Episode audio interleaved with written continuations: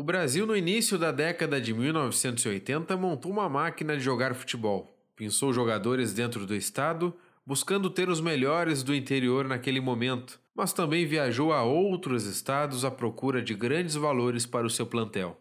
Dentro do estado do Rio Grande do Sul, o Brasil não deixou escapar uma oportunidade de ouro, e vais entender o porquê durante a entrevista. O Chave Entrevista de hoje é com o Zezinho, um dos maiores pontas que já jogou pelo Grêmio Esportivo Brasil. Foram 231 partidas e 54 gols, de 1983 a 1986, depois 1988 e 1990. Também foi treinador em parte desse período, em 88, 90 e 98. O ponto esquerda dos gols bonitos, das campanhas inesquecíveis, de um time semifinalista de Campeonato Brasileiro, é o nosso entrevistado. Aproveite!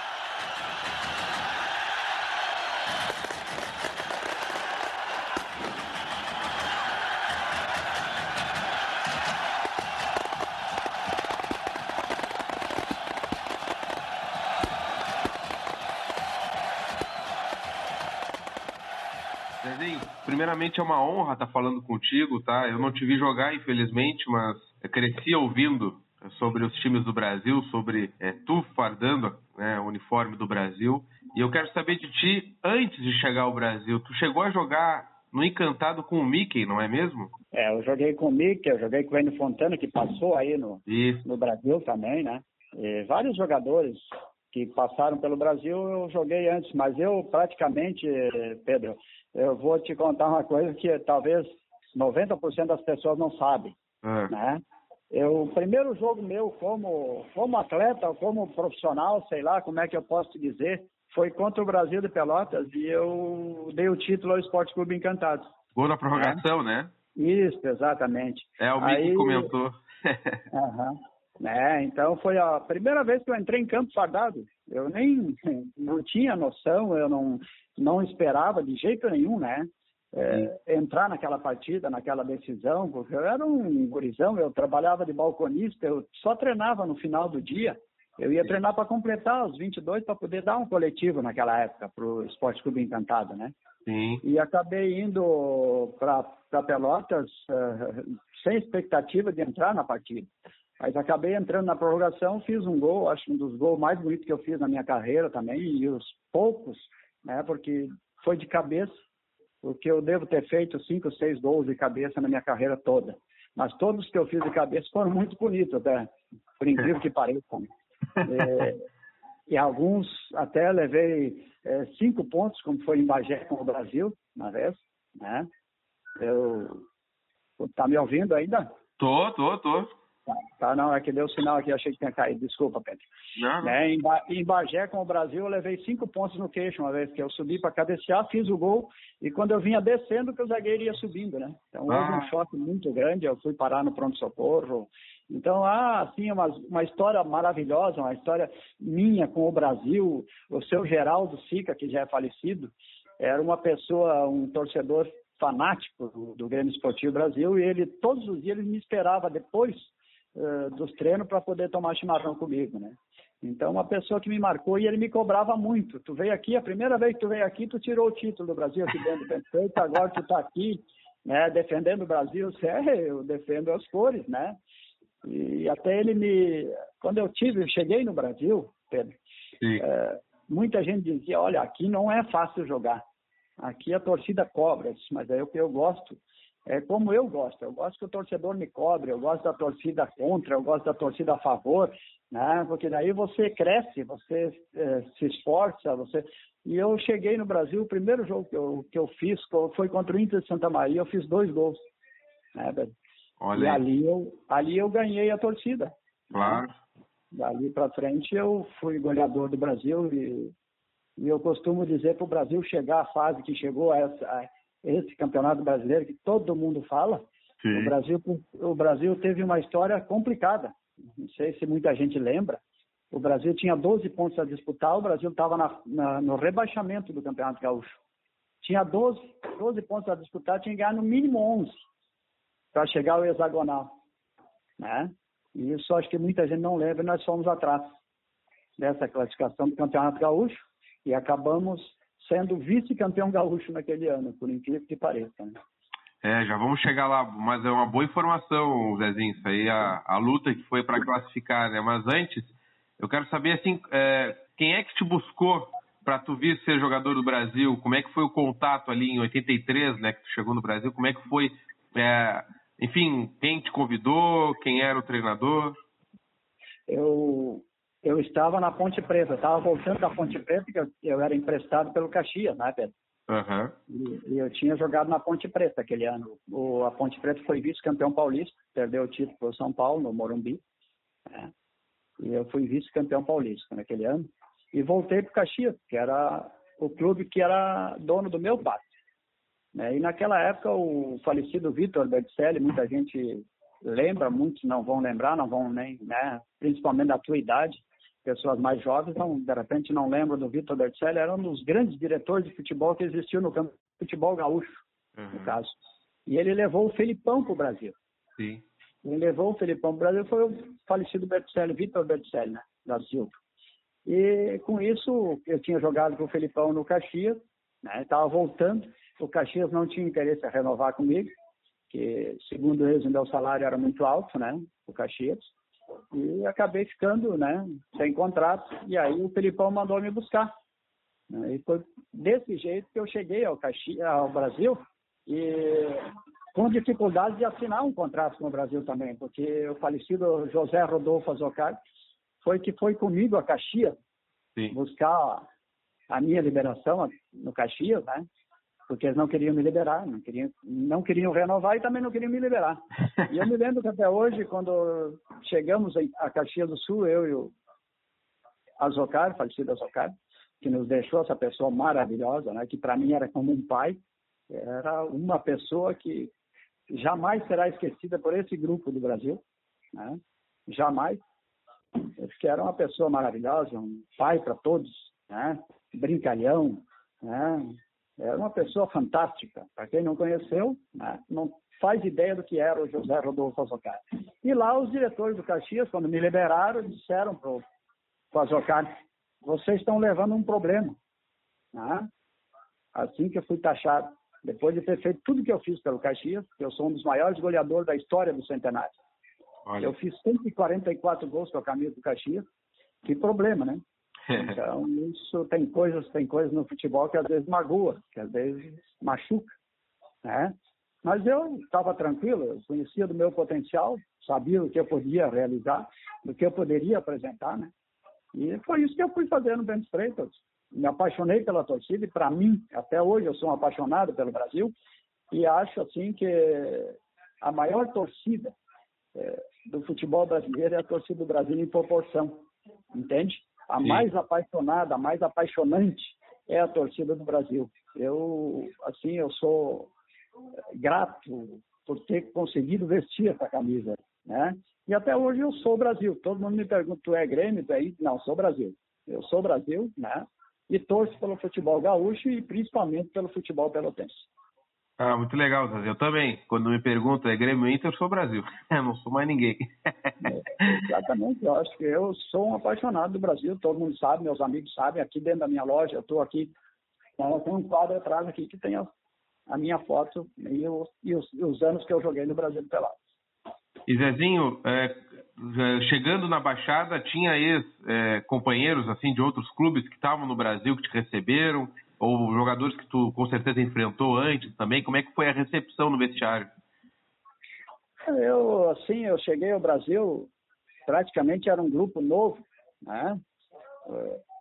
Trouxeram um Lívio, uma pessoa fantástica, né? Um craque de futebol, que eu tenho um respeito muito grande até hoje pela qualidade técnica dele. Né? O Andrezinho, outro excelente jogador, mas que eram da base o Hélio era da base, o Silva era da base. É. Né? Se, se for analisar, pensar, a maioria eram jogadores que foram da base do Brasil, né? É. E aí tinha o Doraci, que nos deixou também, infelizmente, né? Uma pessoa fantástica. Era um grupo, assim, de, de amigos, em primeiro lugar. Então, eu acho que aquela chegada, ninguém teve dificuldades dentro do vestiário, tu entende? Sim. Foi, um, assim, uma família, como o Felipão costumava dizer. Nós somos uma família. Né?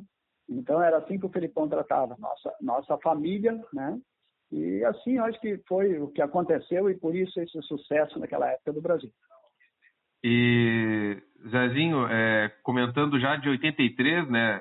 Tu falou dessa luta que o Brasil teve que buscar essa pontuação incrível aí para conseguir classificar e foi vice-campeão. Aí o Brasil tocou aqueles 4 a 0 no Grêmio, estádio hiperlotado, né? E tu fez o gol olímpico. Né? Como, é, Exatamente. como é que foi a preparação para essa partida, Zezinho? Mas isso aí, Pedro, foi depois daquela, daquele sofrimento Sim. de classificação, né?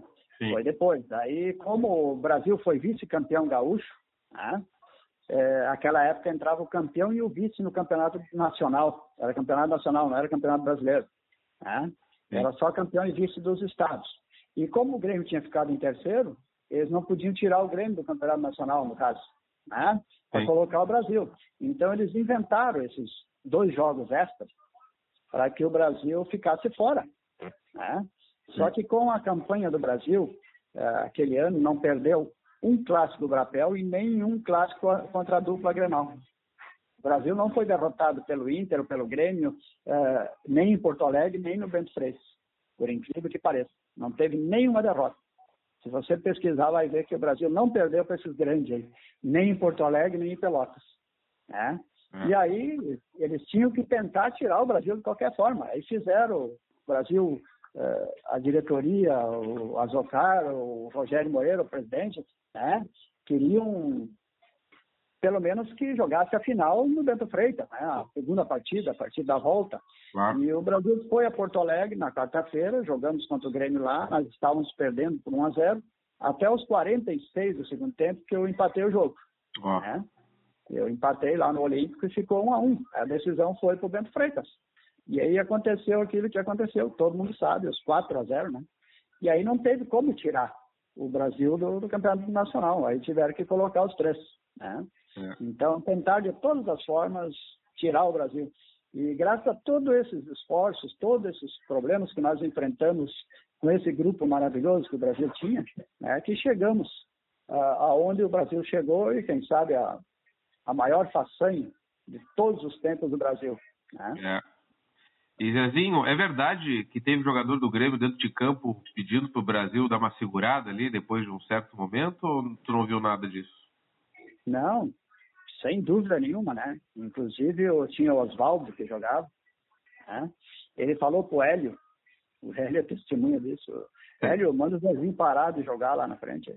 O homem tá louco, ele vai matar o Paulo Roberto. O Paulo Roberto passou a tarde toda com a bunda no chão, bem assim, foram essas palavras que ele usou. Né?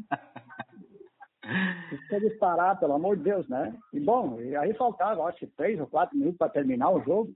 É, o, o Carlos Martins era o juiz, se eu não estou enganado, né? Ele foi se encostando pro lado do túnel ali, né? E ele me avisou, eu vou terminar o jogo. Eu vou terminar, falta dois, três minutos, mas eu vou terminar. 4 a 0 não tem mal o que fazer, né? E ele apitou e se mandou pro vestiário, assim como todos os jogadores, porque a torcida invadiu, derrubou o alambrado, né? Fez aquela festa. E é isso que eu acho a torcida do Brasil, a maior torcida e a torcida mais fantástica que eu conheço no futebol, porque além derrubaram tudo, derrubaram a alambrada, levaram as redes, mas depois eles estavam lá colaborando, ajudando, construindo tijolo por tijolo, né? Isso foi fantástico, isso é uma coisa que o cara jamais vai esquecer na história. Quem foi profissional e passou por isso, eu tenho certeza que tem uma lembrança muito grande e, e muito boa dessa história do Brasil. E tu conseguiu escapar dessa multidão aí, Zezinho?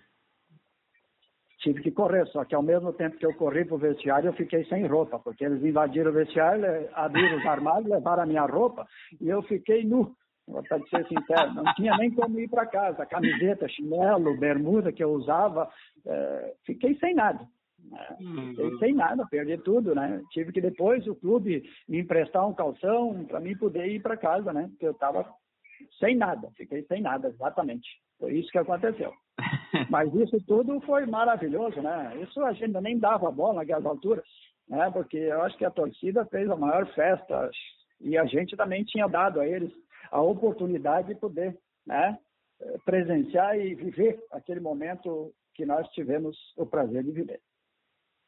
E Zezinho, tu falou um pouco aí do Filipão já, né? Mas como é que é- foi trabalhar com ele, assim, né? de- desse ano de 83?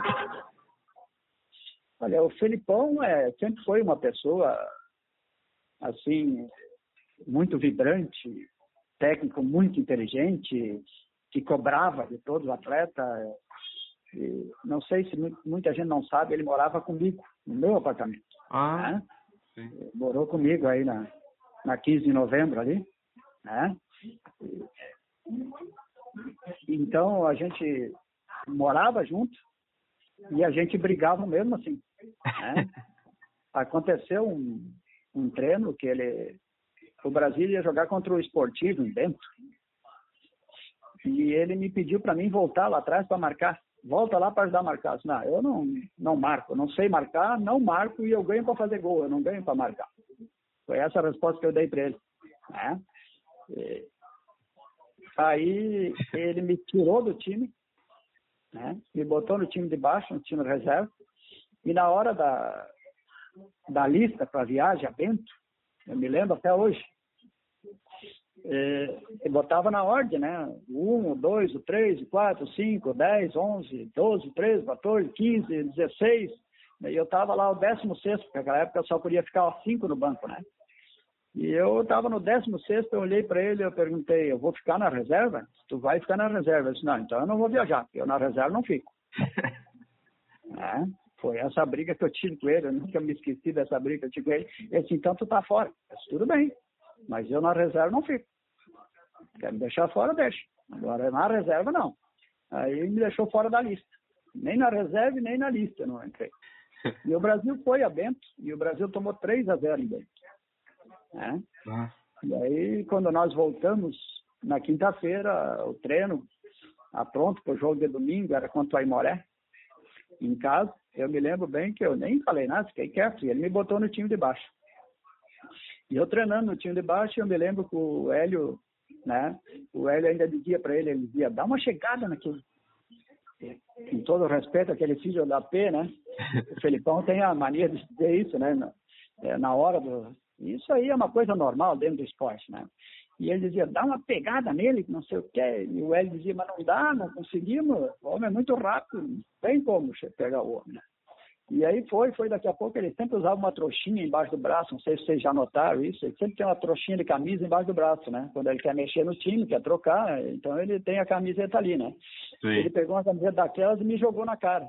Toma, vai lá, ajuda a marcar. Eu peguei a camisa, dobrei e joguei de volta nele. Não, eu não vou marcar. Né? Continuava com a mesma ideia, que eu não ia marcar. E ele pegou a camisa, ficou mais uns 10 minutos ali, daqui a pouco ele pegou, toma, vai lá, faz o que tu quer, agora nós estamos falando a mesma língua.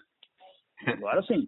Aí eu fui pro time de cima, treinei e acabei no jogo, se vocês forem pesquisar, um dos gols mais bonitos que eu fiz, acho que na, na história do Bento Freitas aí, um cruzamento do Júnior Brasília, eu ameacei bater de primeira, a bola vinha na caída no bico da grande área, no outro lado, pela esquerda, e eu vinha na corrida, eu levantei a perna para bater de primeira, ameacei bater de primeira e dominei, peguei ela lá em cima e botei no chão. Passou o zagueiro, lateral, goleiro, passou tudo, tudo. O gol ficou aberto, eu só com o pé direito só encostei para dentro, né? Fiz 1 a 0 Aí ele, ele me xingava, me chamava de filho da P, né? Volta para marcar. E eu fui lá no túnel, filho da P, tu. Né? E eu me lembro que o Cássio era o goleiro reserva naquela época. O Cássio, olha, o Cássio se torcia de tanto rir, né? Então, é histórias assim maravilhosas, histórias que eu passei no Brasil aí, que eu, eu vou te dizer, eu sou um saudosista. Né? É. Sou um saudosista. Às vezes eu evito de falar para não, não ficar com saudade daqueles tempos. Ah, mas olha, histórias incríveis mesmo, né? E em 84, Zezinho, a gente tem a tua ficha aqui, tá? Tu jogou 231 jogos com a camisa do Brasil e fez 54 gols com a camisa do Brasil. E em 84, tu jogou 61 partidas, é jogo pra caramba, né? E a gente foi bicampeão do interior, né? Porque 83 acho que também foi campeão do interior, assim, considerado Sim, junto. Foi vice-campeão gaúcho, né? É, interior, isso. E aí a gente fez uma ótima campanha no Nacional, venceu o Cruzeiro, venceu o Inter, venceu o Flamengo na Baixada 84 também. O é, que, que te lembras mais desse ano, assim, do Nacional? Assim, um jogo muito difícil ou algo engraçado? Assim, com essas histórias que tens bastante aí. Olha, tem tantas coisas, é, jogos assim, né? talvez para a história do Brasil, o jogo contra o Flamengo foi o, eu acho que o auge, né? Foi aquilo que ninguém esperava um Flamengo no Bento Freitas, né? É. Como todo mundo fala até hoje, né? Eu ouço, assisto, uh, vejo algumas entrevistas, né?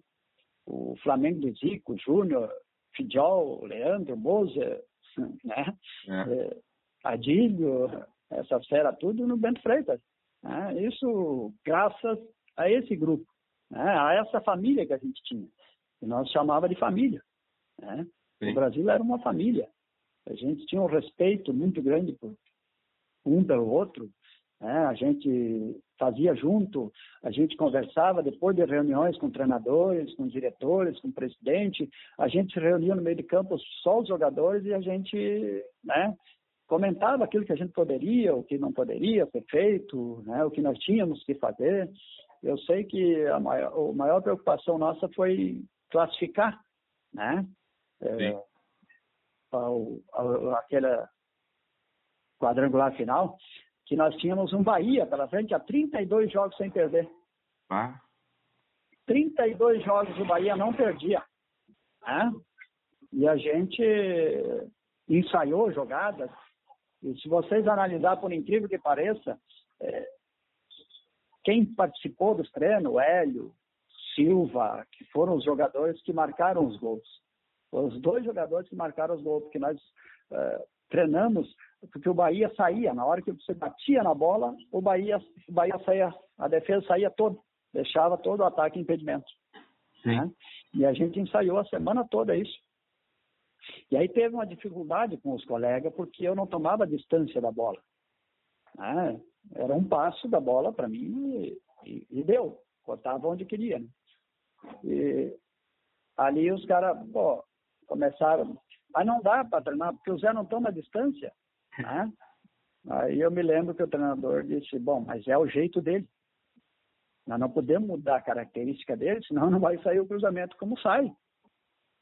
Não tem como. Vocês vão ter que se adaptar, saber que quando o juiz apitar, está valendo. Porque o Zé está batendo na bola. Sim. Né? Então foi feito, e aí quando o juiz apitava, saía os atacantes, o Bira, saía o Lívio, saía, esses caras saíam de dentro junto com a defesa e vinha de trás o Hélio e o Silva.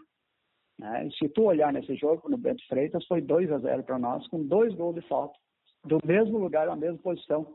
Né? Aí pela meia esquerda, quase bico da grande área. Sim. Né? Não da social lá do, do, do placar eletrônico aí de, de entrada aí, né? Então, se você acompanhar isso aí, eu seguido tenho visto esses, esses lances aí, né? E ainda me lembro bem, né? E foi aí que nós ganhamos do Bahia 32 jogos invictos. Tinha aquele Leandro que jogou no Grêmio, que era um meia esquerda, né? Fora de série também. Sim. Então, coisas, coisas assim, para chegar onde o Brasil chegou, não foi assim, sabe? Precisou muito chão. Foi, foi difícil. Nós fomos a, ao Rio de Janeiro jogar contra o América, do Luizinho das Américas, também me lembro, com 18 jogadores com conjuntivite. Bah. 18 jogadores com conjuntivite. Acho que o único jogador que não tinha conjuntivite era eu. O único que não pegou naquele grupo. Nós não tinha quase ninguém para entrar em campo, porque o pessoal estava com, né? Sim. Assim, eh, os olhos inchados, tinham feito, claro, o tratamento, tinham passado aquelas águas boricadas, aquelas coisas tudo, mas nada disso tinha, né? não resolvia. Tinha uma pandemia naquela época disso, conjuntivite, foi o Brasil todo também, né? E aí nós fomos lá para Andaraí, jogar contra o América, e nós estávamos perdendo de 1 a 0 também, um jogo que não poderia perder. E aos 46 do segundo tempo eu empatei o jogo também. Né? Eu sei que arranquei pela esquerda ali, derrubei quase todo o time do América. Na saída do goleiro, só, só cabia a bola entre o goleiro e a, e a trave e eu consegui colocar a bola ali e fazer um a um. Né? Então, coisas assim que a gente passou, que não foi só um mar de rosas, ah, chegando lá em terceiro, blá, não, não. Teve muita luta até chegar aí. Né? Teve, teve muita. E teve algum momento, Zezinho, assim, é, um pouco mais fora de campo, né? Algum, algum problema, é, sei lá, num treinamento, uma briga, alguma coisa assim que poderia ter é, atrapalhado vocês na sequência do campeonato? Porque acontece, é um grupo, né? Muita gente. É, teve algum momento assim, que estremeceu um pouco a ligação que vocês tinham outros jogadores ou com a diretoria? Ou foi tudo, essa parte aí foi tranquila? Assim? Ah, em primeiro lugar, existe isso, exatamente, né, Pedro? Tu sabe que todos os clubes existem. Sim. Né? É, mas esse momento no Brasil não aconteceu nada disso, mas nada mesmo. Né? Eu já passei, eu joguei em 15, 16 clubes e sei que isso acontece. Né? É normal acontecer. Mas aí, aquilo que eu disse, era uma família. Né? Se, um, se um jogador, eu me lembro que eu, ah, muitos garotos da base eh, que treinavam, porque o Brasil tinha oito jogadores que eram da base para completar coletivo de coisa, né? Sim. Naquela época não é que nem hoje, tu fica 22 não, jogadores à disposição para o mesmo jogo. Era 16 só. Então, o Brasil tinha 13, 14 jogadores de alto nível, o resto era completado pela base do Brasil. Né? Os jogadores ali que estavam surgindo, Renatinho, Calanca, né? tinha Manuel, tinha quantos jovens ali. Mas mesmo essa gurizada toda, eles faziam parte daquela família. Sim. Era um respeito, né? E nós tínhamos uma diretoria que, olha, eu vou te dizer uma coisa, Pelé. É muito difícil ter uma diretoria como essa que o Brasil tinha. Azocar, Rogério Moreira, Giovanni Mateia e outros tantos, professor Assis. Isso aí eram os pais. Isso aí não era diretor. Né? Então não tem eu cansei, e esses jovens, é isso que eu queria te dizer, eu cansei de chegar na diretoria e dizer, olha, ver o caso do fulano, do ciclano, que eles não têm dinheiro para vir treinar. Eles precisam de dinheiro para o ônibus, pagar passagem para vir para o treino. Sim. Isso, isso aconteceu, Pedro. Eu fiz, eu fazia. Teve uma vez um diretor me disse, mas e tu, você não pede aumento para ti? Não, eu tenho um contrato. Eu cumpro o meu contrato até o fim. Aí depois se eu perdi, você não tem que. Eu, eu vou recuperar o que eu perdi. Né? Eu era assim. Sim. Mas eu gostava de ajudar os meus colegas. E muitos deles têm entrado em contato comigo uh, até hoje. Semana passada, Carlos Magno e outros tantos me ligaram, né? ainda lembrando daquilo que eu fiz por eles. Não fiz aquilo por né, para aparecer. Eu fiz para defender o grupo e para que o grupo ficasse unido, né? Claro. E que ele também tivesse a oportunidade que eu tive. Eu também, como eu disse no início da entrevista, que eu, eu, eu tive uma oportunidade no Esporte Clube Encantado que eu não esperava. Né? Então, Sim. todo jovem que tem um potencial, ele espera que alguém dê uma mão, que alguém ajude, que dê uma oportunidade, né? Então, foi isso que aconteceu e eu, até hoje, só tenho grandes lembranças né? Eh, de Pelotas, principalmente do Brasil. Mesmo quando eu cheguei, teve um torcedor que, eu, que ele foi para o Alambrado e ele me chamava de José.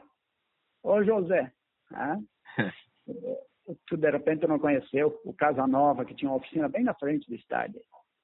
Não, eu já ouvi, pessoa, falar, já ouvi falar. Né, uma pessoa que cobrava bastante também. Ele, não, tu vai ver jogar aqui, não é assim, não sei o que, não sei o que. Né? Isso é fazer o quê? Vou tentar, né? mas nunca discuti com ele, eu briguei com ele, pelo contrário, depois era um dos maiores amigos que eu tive em Pelotas. Né? Então, coisas assim que me marcaram.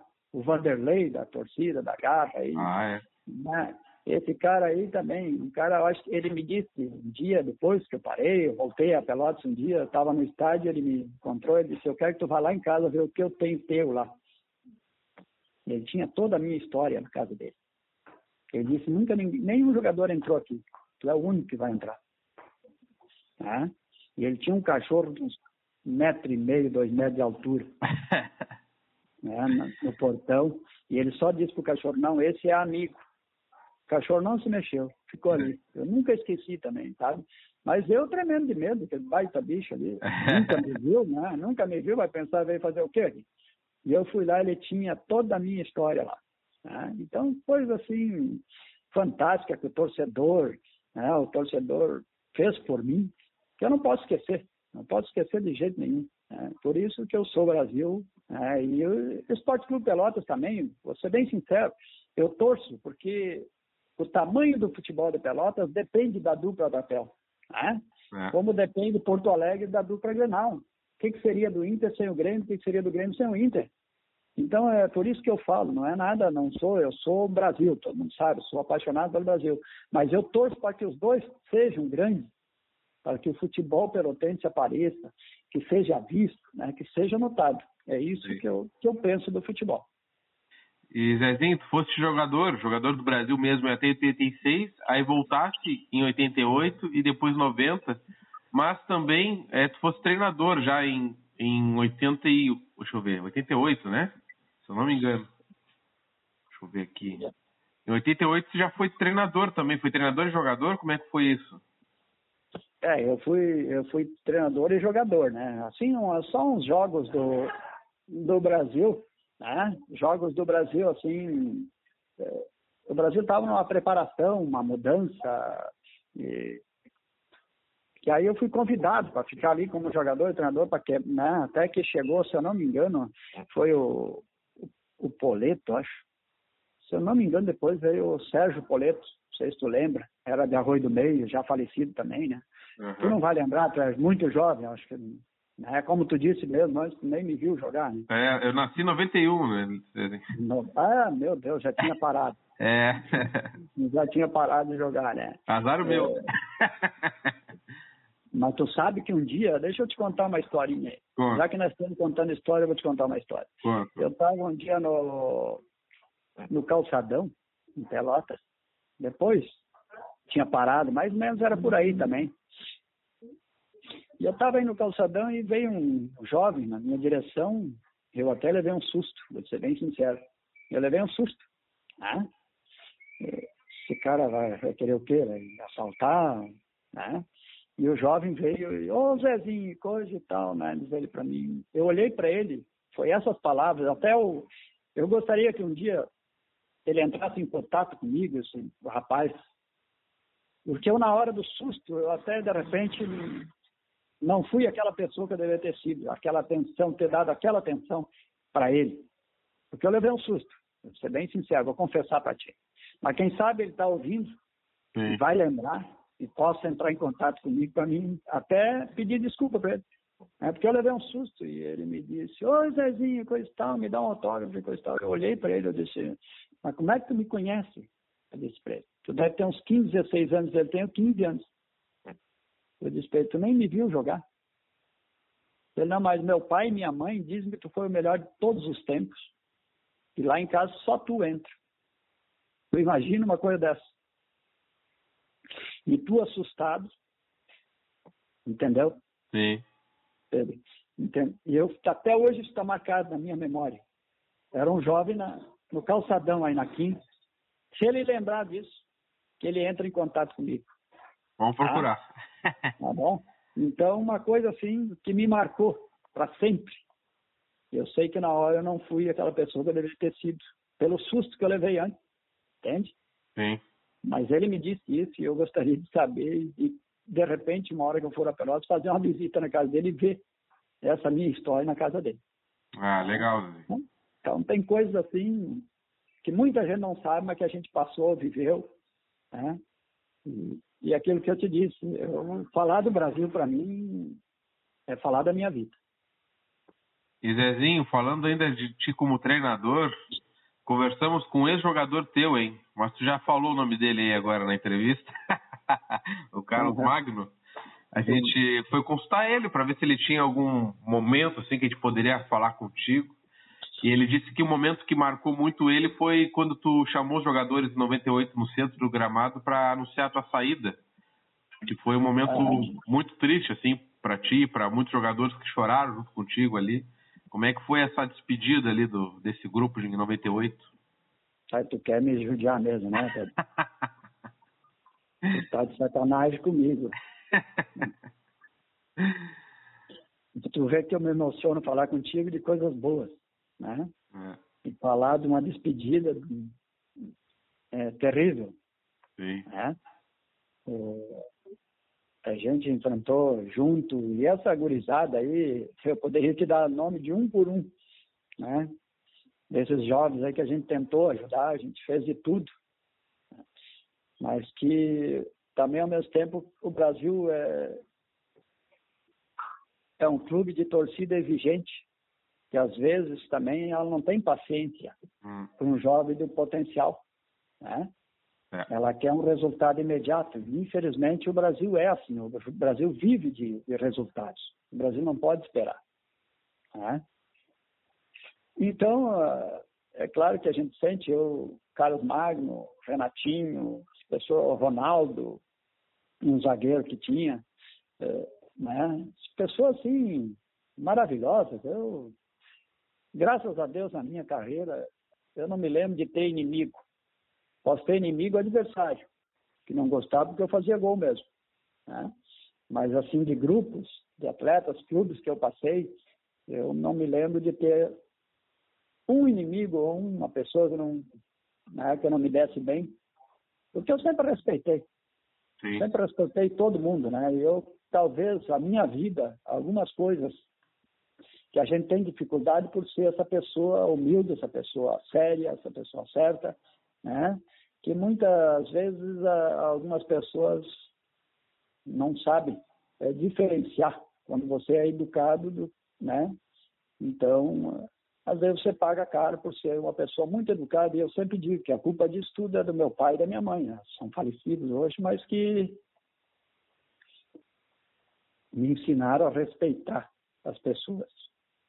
Sim. E, Zezinho, falando ainda. Agora, aqui a gente já. Deixa eu ver quanto tempo a gente tem de conversa. A gente já está uns 40 minutos aqui, eu acho, conversando e está maravilhoso, mas eu quero saber de ti, na tua opinião, tá? qual foi o jogador, o melhor jogador que vestiu a camisa do Brasil ao teu lado? eu tô dizendo, tu tá de brincadeira comigo, tu tá de gozação comigo. Tu tá, tu tá querendo me botar contra a parede, tá querendo, né? Pedro, eu te falei antes no início, tu lembra o que eu disse? Lembro. O que que eu disse do Lívio? Do Lívio, que era o referência técnica, tu citou é. também o Andrezinho.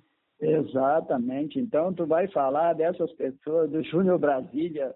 É, o Hélio, para mim, Hélio, para mim, foi um dos melhores zagueiros que eu vi jogar futebol, mas que ninguém deu uma oportunidade para esse, esse pocateira, como eu chamo ele, ele sabe. Eu não estou falando nada que ele não saiba. É, eu sempre que eu converso com ele, que eu falo com ele, eu chamo ele assim. Ô, oh, pocateira, como é que tu tá? E tal, né? Sempre foi desde jovem, né? Então não tem, né? Sim. Então, uma pessoa assim, fabulosa, que é o, o Hélio, para mim foi um dos melhores zagueiros, que mais cabeceava. Com... E aí muita gente vai dizer, mas com aquele tamanho, mas olha, a impulsão do Hélio, se você analisar, então é difícil. O João Luiz, né? Silva, é muita gente, é muita gente. A Mauri, aquilo era fantástico, né?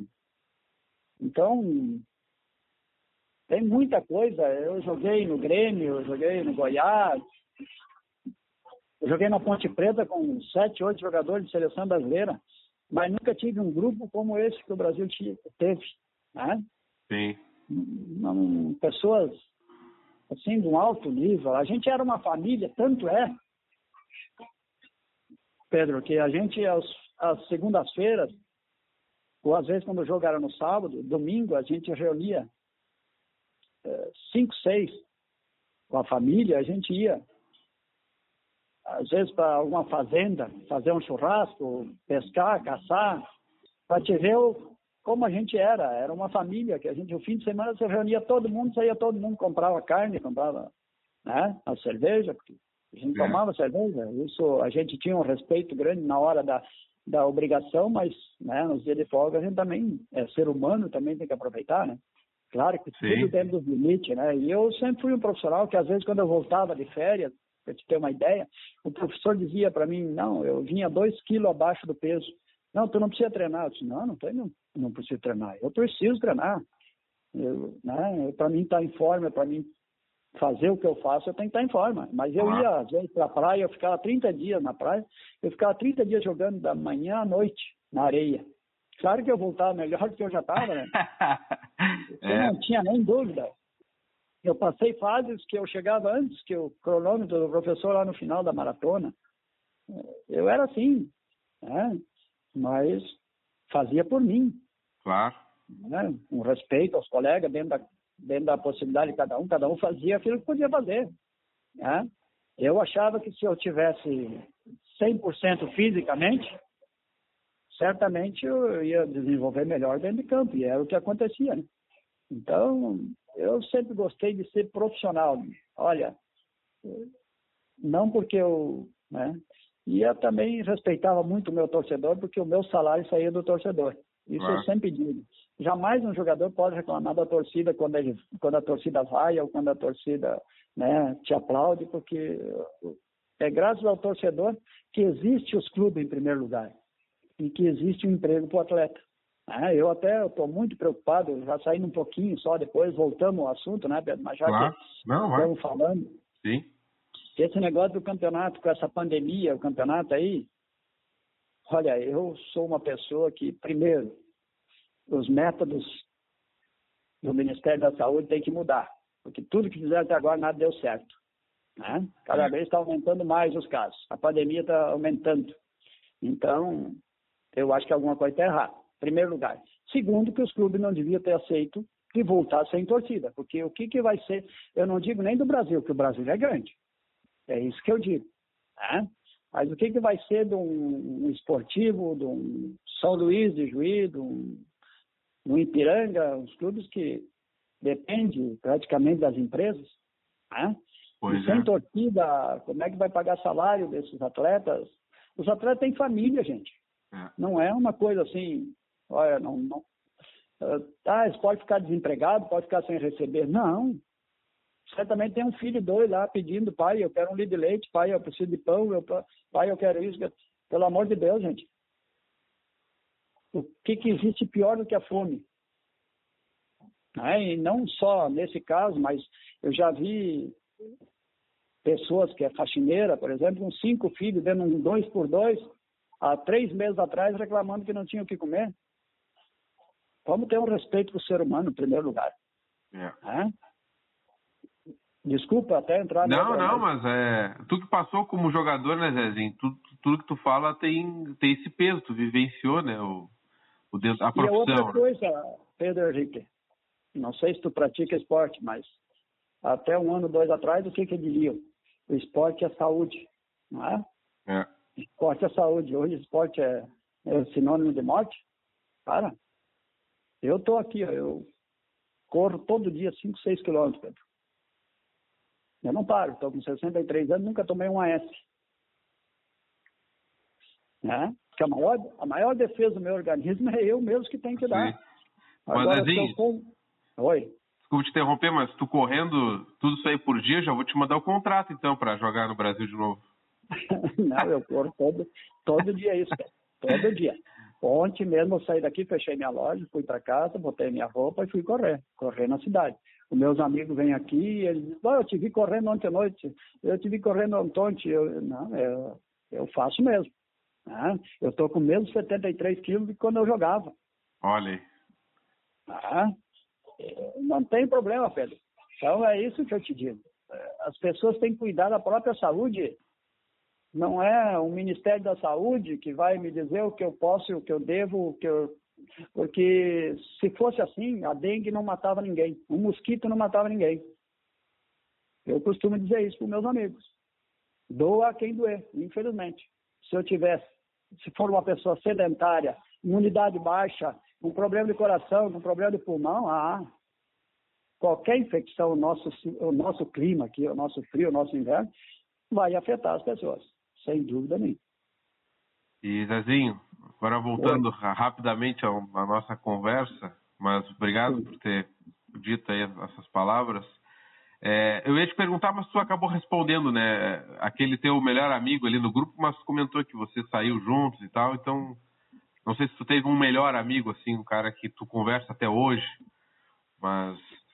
mas É, tu- eu não, aquilo que eu te disse, Pedro, eu não tenho melhor amigo, todos são os melhores amigos.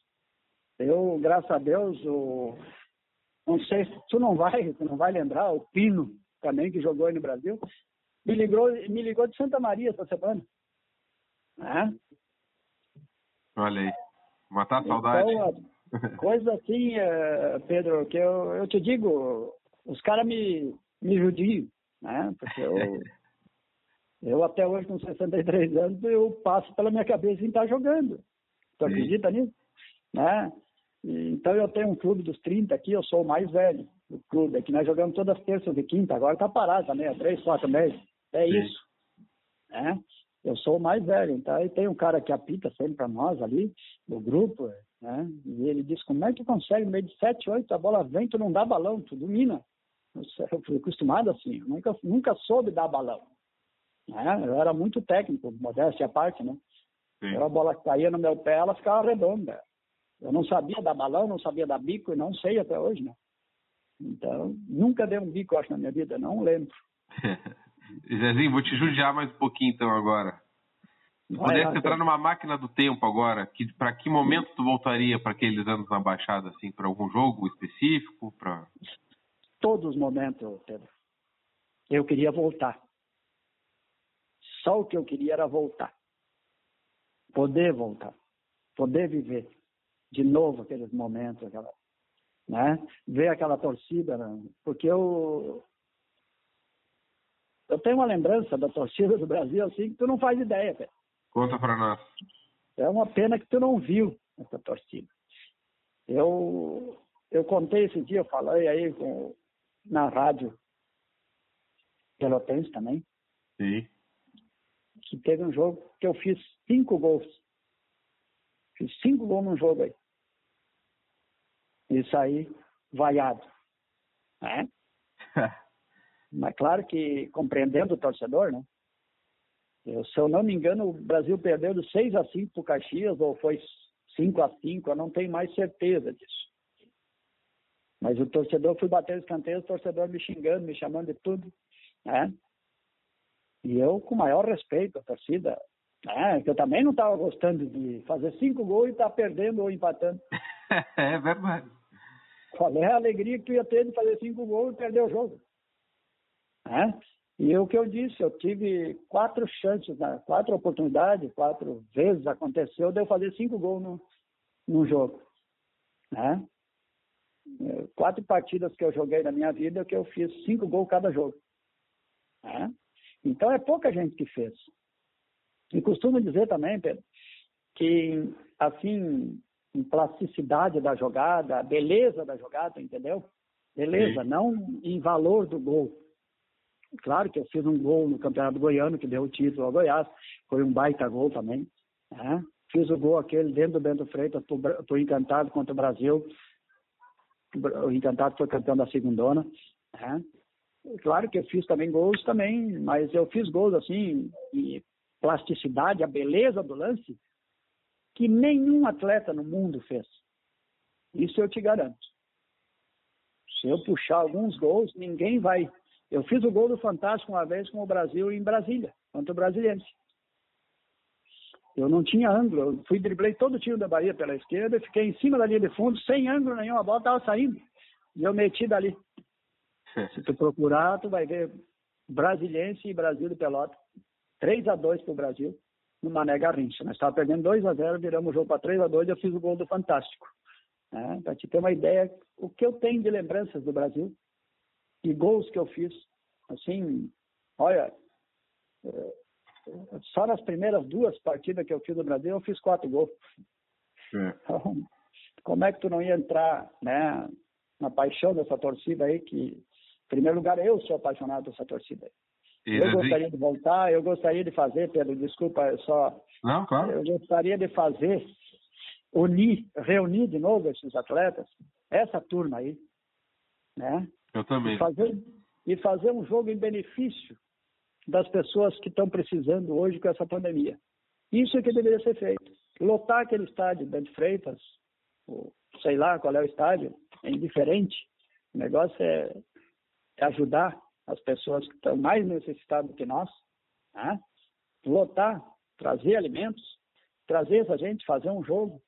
Eu tenho certeza que nós ia, aí sim você ia ajudar muita gente, né? Com certeza, Zezinho.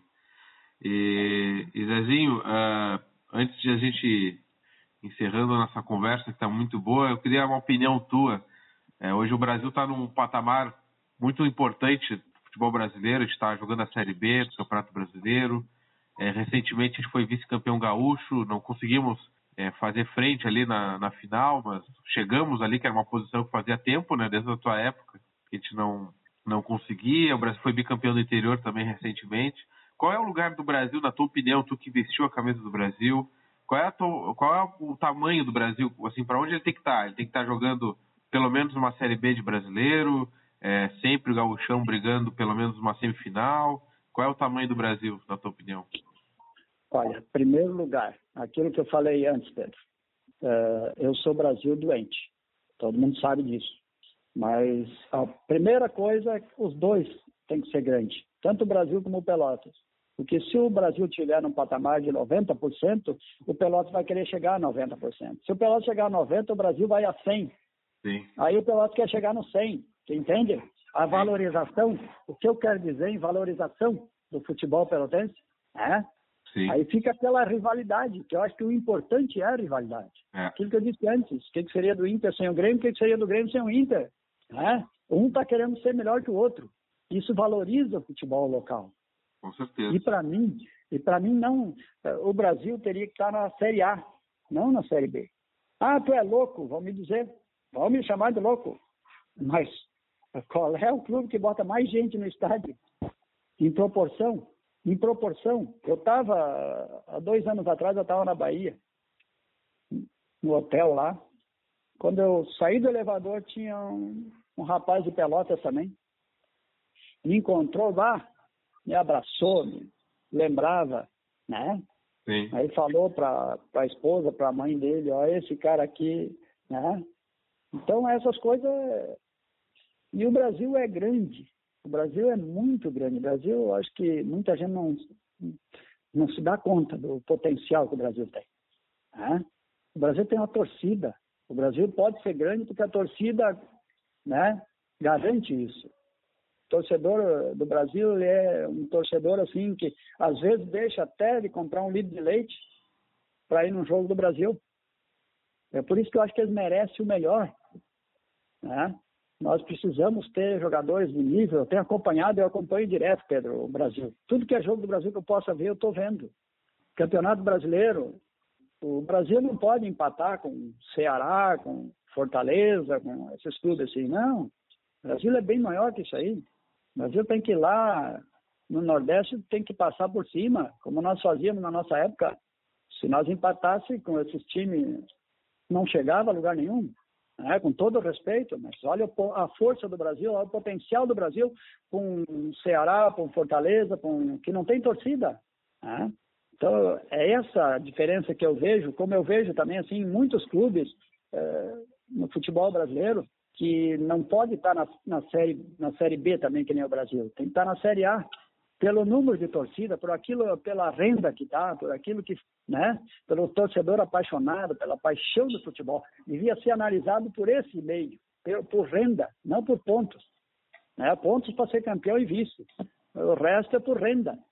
O Brasil tem a renda de média de 200 mil por jogo, vamos dizer, né? Então fica os grandes, fica aqueles que têm torcida, vai jogar no estádio, estádio vazio, é que nem agora, eu sou totalmente contra a volta do Campeonato Gaúcho justamente sem torcedor. Qual é a motivação do atleta? Que o, o bom do futebol é você mostrar para o teu torcedor, né? Você mostrar para a torcida adversária, eles te xingando e você mostrando a qualidade. O futebol não tem graça. Hoje, se tu der um drible, eu estava vendo a decisão do Campeonato Carioca, não sei se tu acompanhou, o jogador deu um drible lá, os caras saíram chutando o cara, dando soco no cara. Nossa, que é isso? O futebol não existe mais arte.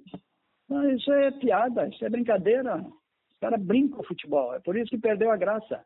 Eu, quantas vezes me chamaram, de, ô alemão, filho de uma, de uma P, né? Para me desconcentrar. E eu morri por isso. Deixei de ser mais ou menos do que eu sou. Né? Então, muita coisa errada, muita. Eh, começa tudo lá embaixo, começa. Né? Tudo errado nesse país. Que eles chamam de democracia, que eu chamo de anarquia. Anarquia eu chamo esse país, não de democracia. Um pai de família perdendo a vida com, por assalto, por um telefone, por, por 10 reais, e me chamam de democracia. Eu vou falar sério. Vamos olhar, nossas autoridades têm que olhar um pouco melhor, ver um pouco melhor, não fazer a média só para ganhar voto. Eles têm que ter uma seriedade, tem que ter um país mais sério, mais justo com as pessoas. É esse o Brasil, eu acho que todo mundo quer. Zezinho, muito obrigado, viu, pelo tempo, por ter conversado comigo. Eu quero te agradecer também por todos os gols e pela forma como tu vestiu a nossa camisa. Está na história do Brasil. Eu acho que isso, assim como o torcedor te viu na Bahia e te abraçou, eu acho que essa é a maior vitória que vocês conseguiram para vocês mesmos também. Vocês nunca vão ser esquecidos. E aqueles anos ali na década de 80 ali, o Brasil fez uma campanha que pouquíssimos clubes do interior do país já fez ou vai conseguir fazer um dia. Acho que a cada ano que passa fica mais difícil repetir o que vocês fizeram. Então, muito obrigado por ter sido o jogador que tu foi. Ainda bem que o Caxias não renovou teu contrato, te aproveitou. é verdade, é verdade. E que recado tu poderia deixar para a torcida Chavante agora de despedida aqui da nossa entrevista? Bom, o que eu tenho, Pedro, para dizer para a torcida não é nenhuma novidade eles continuem sendo esse torcedor que sempre foram. Né? Eu sei que há outras épocas, outros, né, estamos passando por um momento complicado na vida de todo brasileiro, mas que continue sendo esse torcedor, continue tendo essa paixão, porque eu acho a coisa mais bonita, né? Essa paixão que o torcedor chavante tem pelo Brasil. Né? E que os diretores do Brasil também né, saibam entender o torcedor compreender o torcedor e fazer um time à altura do torcedor do Brasil.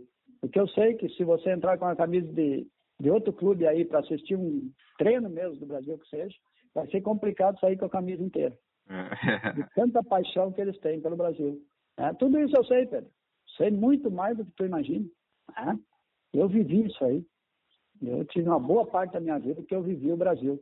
E é por isso que eu estou te falando tudo isso. Talvez esteja até sendo chato contigo, falando mais ah. do que tu, né? Mas é o que eu sinto, é assim que eu me sinto cada vez que alguém de Pelotas fala do Brasil para mim. Né? E também aquilo que eu disse antes, né? que o futebol pelotense continue sendo grande. Acho que é só assim que se mantém os clubes. Né? Mas que tenha uma rivalidade sadia, que o torcedor saiba né, que tem que torcer na arquibancada, tem que torcer pelo seu clube sem violência. Isso eu sou totalmente contra. Tá? Que vibre o seu clube, com o seu jogador. Tá? Eu acho que isso é muito importante para o futebol pelotense. E queria, ao mesmo tempo, te agradecer, Pedro Henrique, pela oportunidade né? e te dizer que estou à tua disposição a hora que tu precisar. Qualquer coisa, a gente está aqui à disposição dos amigos e principalmente para vocês de Pelotas. Muito obrigado, Zezinho. Fica com Deus aí. Um grande abraço para ti e tua família. E um dia vamos marcar aí, marcar um churrasquinho em Pelotas. Sim, eu quero ir a Pelotas no, aí em janeiro, fevereiro, por aí eu vou, Pedro. Daí eu te dou um toque aí. Ah, vamos sim, vamos bater uma foto. O Carlos Magno também já me falou, né? Aí nós vamos fazer um churrasquinho aí na beira da praia, vamos se Deus quiser, vamos fazer um. Vamos né? fazer. E a gente vai fazer um encontro aí com uma meia dúzia aí de pessoal aí, tá bom? Tá bom então, Zezinho. Grande abraço, muito, viu? Bom dia para ti. Muito obrigado pela oportunidade, saúde para ti, para toda a tua família aí, tudo de bom, tá? E que nós possamos passar o quanto antes essa pandemia. Um abraço. Com certeza. Abraço. Tchau, tchau. Tchau.